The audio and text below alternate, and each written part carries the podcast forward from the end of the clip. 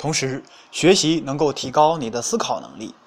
机会是钟情于有准备的人，只有不断的学习，提高自身的知识面，增强自身的竞争力，当机会来临时，才能有十足的信心把握住机会。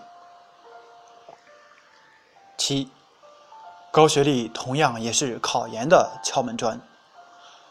有了本科学历，即使没有学位证，也可以直接报考全国统招研究生。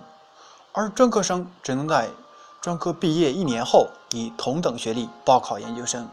尽管国家规定允许专科毕业满一年后以同等学历报考研究生，但许多大学实际上却不愿招收。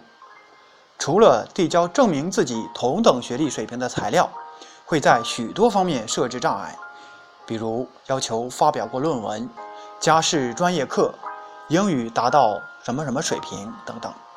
进入复试后，需要加试几门专业课外，不同学校的招生简章对同等学历的考生又有不同规定。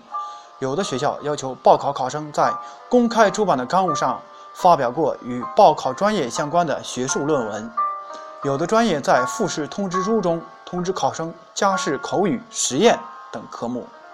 一名不愿透露姓名的重点大学研招办老师私下表示，复试的重要作用。